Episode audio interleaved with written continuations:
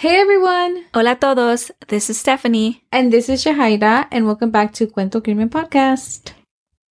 I don't know if y'all like read the intro with us sometimes, but uh, we try to like switch it up sometimes, like the order of it. I don't know if y'all notice. Like me first, then you. Yeah, we yeah. sometimes try to switch it up, but I wonder if y'all can tell when it's going to be a little different or not. Yeah. Or if it sounds weird, like for me to be like, and welcome back to Crimen. You yeah. Know, that's usually Steph's. So. Uh, but we, yeah, I guess try to change it up. And I mean, we did always tell you all that, like, it was not planned for this to be our intro. Like, it literally just came to be. Like, I think, like, the first three episodes that we recorded, like, así lo hicimos. And after that, like, we're like, okay, we gotta switch it up. Like, we can't be using the same one.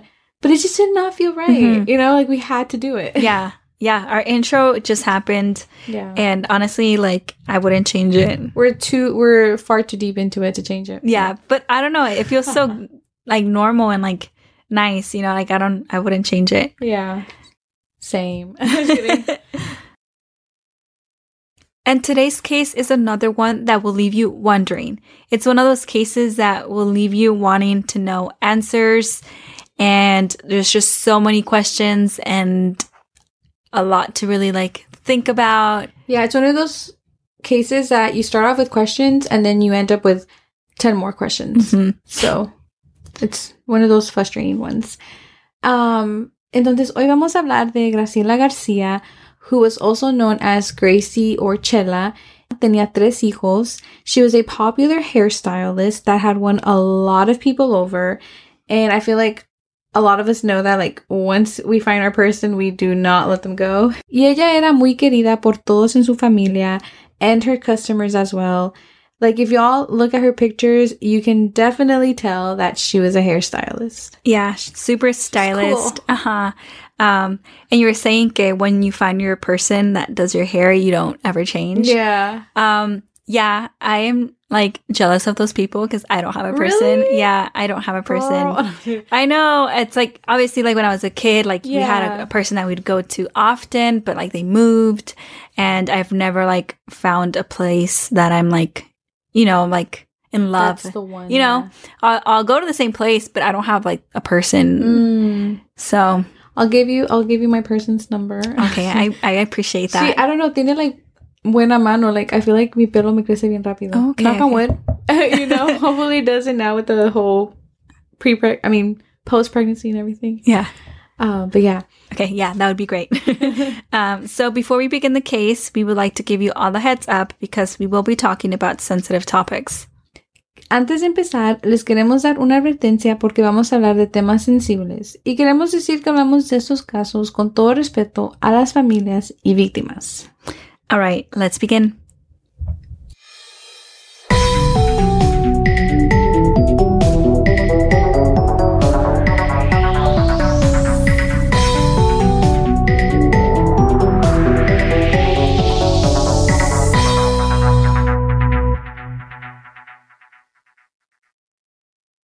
So Graciela Garcia, who again was also known as Gracie or Chela, was a young child when she immigrated to the United States from Mexico.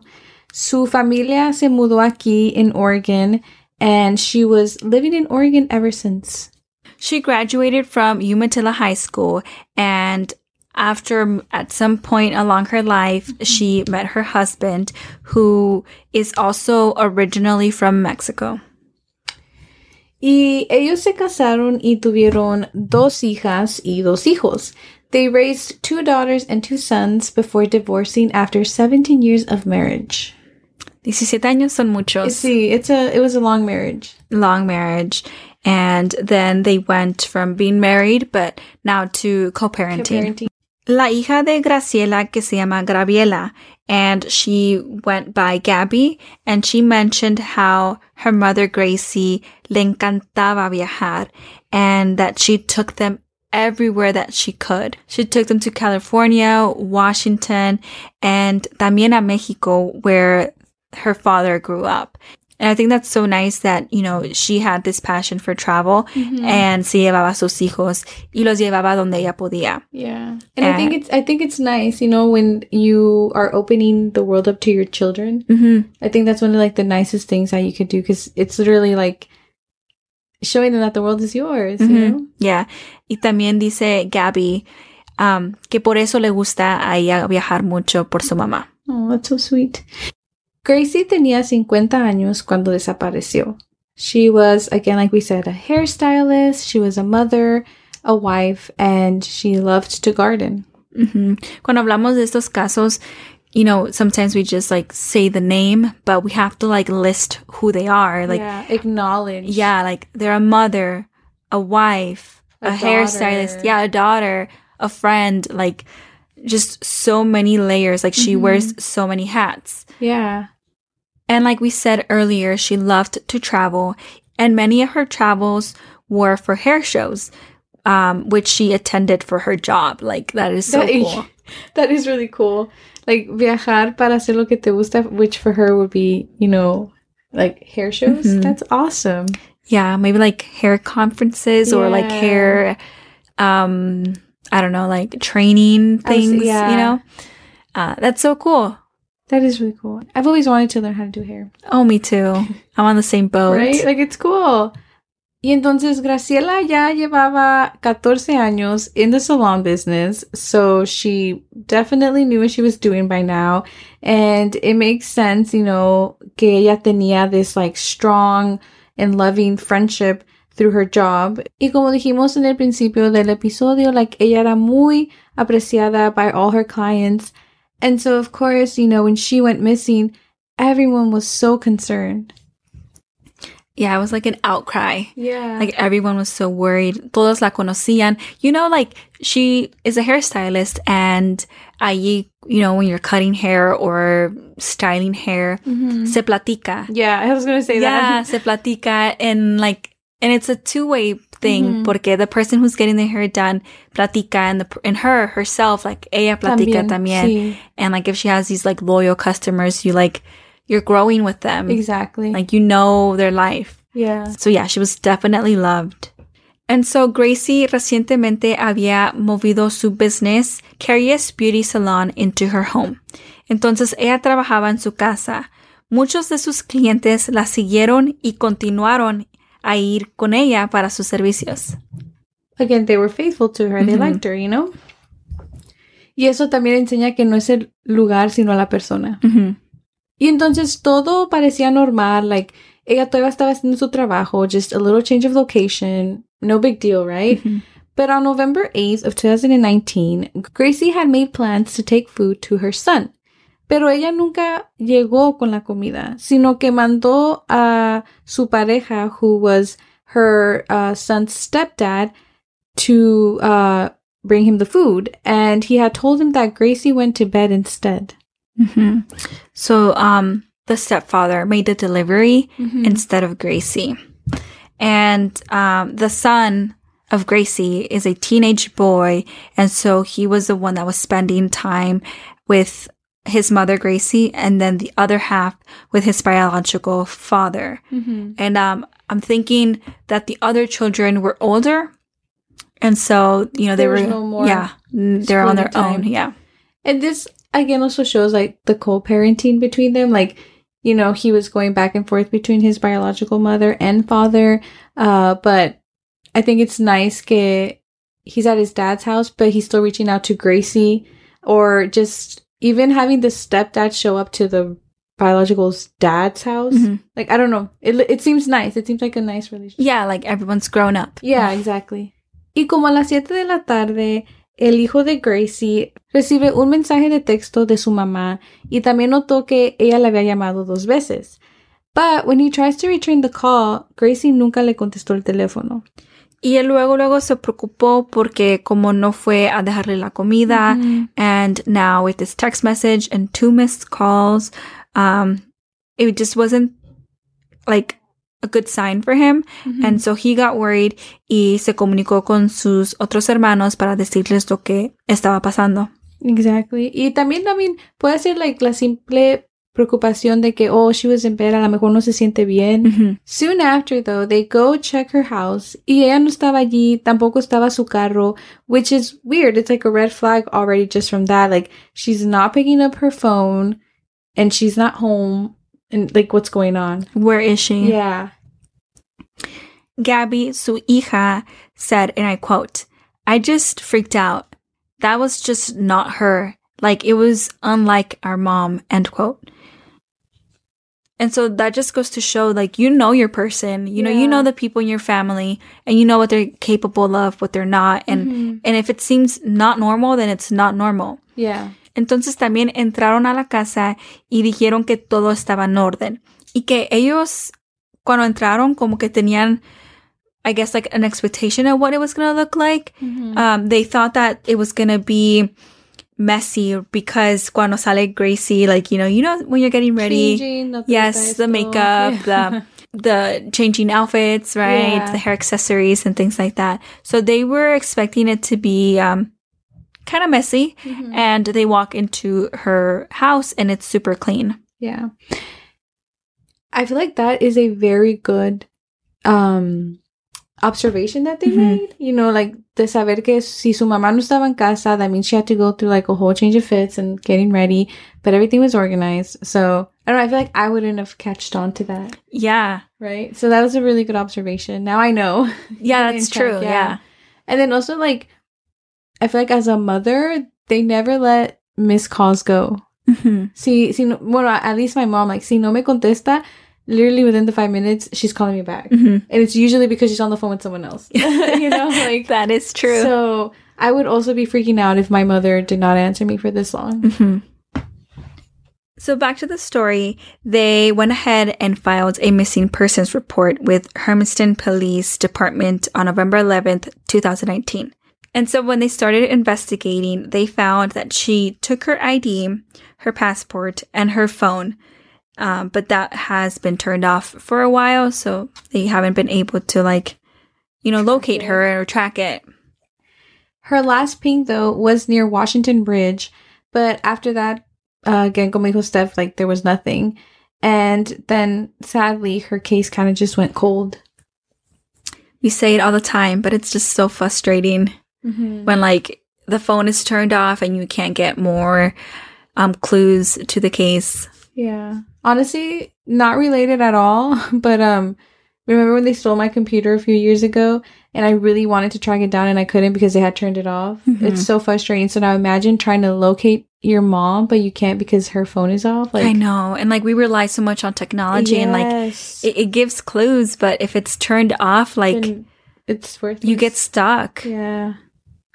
So yeah, tracking is is nice. So if you have like um, obviously, I'll get tracked, but you know, Find My Friends is also a very mm-hmm. good thing out there. Okay, and again, back to the story. On July 2020, the Hermiston Police Chief Jason Edmiston said, and I quote, There has been a lot of public attention on our investigation into the disappearance of Graciela Garcia. We believe in transparency and welcome public inquiry but there are certain things we cannot disclose about open investigations.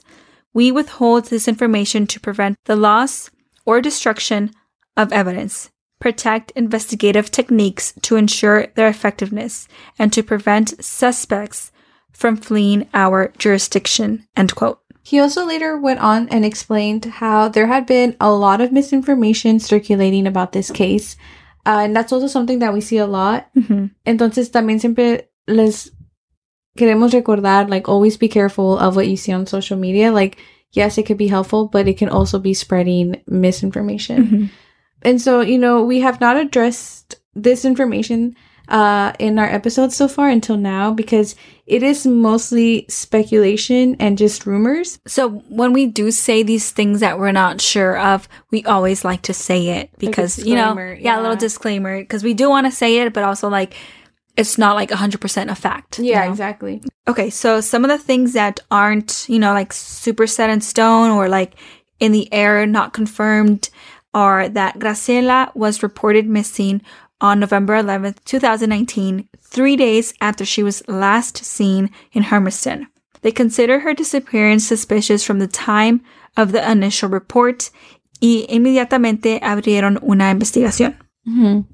han tenido recursos from the Oregon State Police y consultaron con el FBI regarding technical assistance with certain evidence. And those are just some of the resources that are still being used for a case. Mm-hmm. Police officers searched locations that Graciela was known to, you know, be present in often, mm-hmm. as well as other places that they discovered during the course of the investigation that were important, you yeah. know, for some reasons that we don't know. Along these locations was a house where she lived in with her husband and other properties in Umatilla County. And I'm sure a lot of you are wondering, like, okay, ¿y su esposo qué? right? Mm-hmm. So Graciela's husband has been cooperative throughout this investigation. He has consented to a search of his home and other property under his control. He has been interviewed more than once, um, and he has provided DNA samples as well. He was under no legal obligation to do any of those things. He just wanted to cooperate and was not compelled in any matter. And we also read in an article that said that none of the detectives or people in the police department working on the case had any personal connection or social acquaintance with anybody connected to the case. Um, so like there was no like compromise or like mm-hmm. no um overlapping conflicting interest, you know? This includes Graciela, her family, and her husband. Not too sure why they had to say this in the article or make this clarification. We couldn't really find anything on that. Yeah, we found it really interesting that they just kind of put that disclaimer out there because I mean, typically we know like it's supposed to not be that way. Maybe it goes back to the fact that um, they say that there's a lot of rumors. Oh, maybe going around, mm-hmm. and um, Quizás. We don't really have clarification what is a rumor and what is not. True. So maybe it's just, just like disclaimer. yeah, disclaimer. I mean, it never hurts to add one. And so they continue on and they say the following, and we quote, like the whole community, but particularly Graciela's family, we want answers. The case will remain open until we get those answers. While the unanswered questions are frustrating to every member of this community, real life cases aren't solved in a single episode, and the investigations must be conducted in compliance with the law and the Constitution. If you have any information that can assist with the investigation, please call us at 541 567 5519. Ahora voy a leer lo que dijeron en español. Y dice, como toda la comunidad, pero particularmente la familia de Graciela, queremos respuestas. El caso permanecerá abierto hasta que obtengamos estas respuestas. Mientras las preguntas sin respuestas son frustrantes, para todos los miembros de esta comunidad. Los casos de la vida real no se resuelven en un solo episodio y las investigaciones deben realizarse de conformidad con la ley y la constitución. Si tiene alguna información que pueda ayudar con esta investigación, llamen al número 541-567-5519. Y nosotros estamos de acuerdo, like, un caso no puede ser resolvido en un episodio obviamente, pero trabajando en comunidad and like just spreading the word and being aware of these people who are missing, I think that's a good start. Yeah, entendemos que casos no se pueden resolver de un día a otro. Yeah. Um, that sometimes it takes a while to get a hint, a clue, but um, yeah, like building community definitely um, could be helpful because for some of these cases, like there isn't attention and exactly. like we can't let them forget that we haven't forgotten. Yeah. And so at the time of her disappearance, she was five foot four and weighs around 140 pounds. And at the time of her disappearance, she had blonde hair. Cuando Graciela desapareció, ella medía 5 pies 4 pulgadas y pesaba alrededor de 140. Y ella también tenía su pelo rubio. Gabby, la hija de Graciela, le dijo a Dateline that she can help but think of the promise that she made to her mother when she was just 10 years old. She wrote her a letter promising her that she was always going to take care of her. Yeah, it's so sweet. Um, she said, and I quote, My mom loves that letter and she cries every time she reads it, end quote. And she also said, and I quote, she reposts it on Facebook every year. And she makes sure to tell me not to forget about that promise, to not forget to take care of her. So I won't forget. I want to be able to keep that promise by bringing her home safely to us so I can take care of her. End quote. That broke my heart. I know. First of all, like that's a very sweet gesture for her to write that to her mom. Yeah. And I also think it's sweet como ella nunca se lo olvidó. Mm-hmm. Um, it's just a sweet promise and like, you know, you know, we love our moms so much. Yes. And like, if you understand that feeling, like, this is tough. It is. Not knowing where your mom is, or, you know, ellos que miraron like her passport missing and all that. Like, just a bunch of questions running through your head. Yeah. Yeah. It, it's really sad. Yeah. So, yeah, like we said, Graciela is very loved by so many people. So many people uh, miss her and want mm-hmm. her back mm-hmm. home. They want answers. And so, if you know any information, please speak up and yes. you never know, you never know what could happen. Yeah. I mean, I don't know, someone who sees her post, you know, might recognize her like, oh, you know, this is this is so and so and the case gets resolved mm-hmm. or at least answers to her family. Mm-hmm. Yeah, I agree. Um, so this is all we have for today's episode. We hope you enjoy and don't forget to share her post mm-hmm. so more people can see it and share it and reach more people. Yeah, exactly. And again, if anyone has any requests out there, feel free to just DM us on Instagram, which is just at Cuento Crimen Podcast, or on Twitter, which is just at Cuento Crimen Pod. Um, we already have our request list, and of course, we're always open to add more. Mm-hmm. Muchas gracias por escuchar el episodio de esta semana, and we will see y'all next week.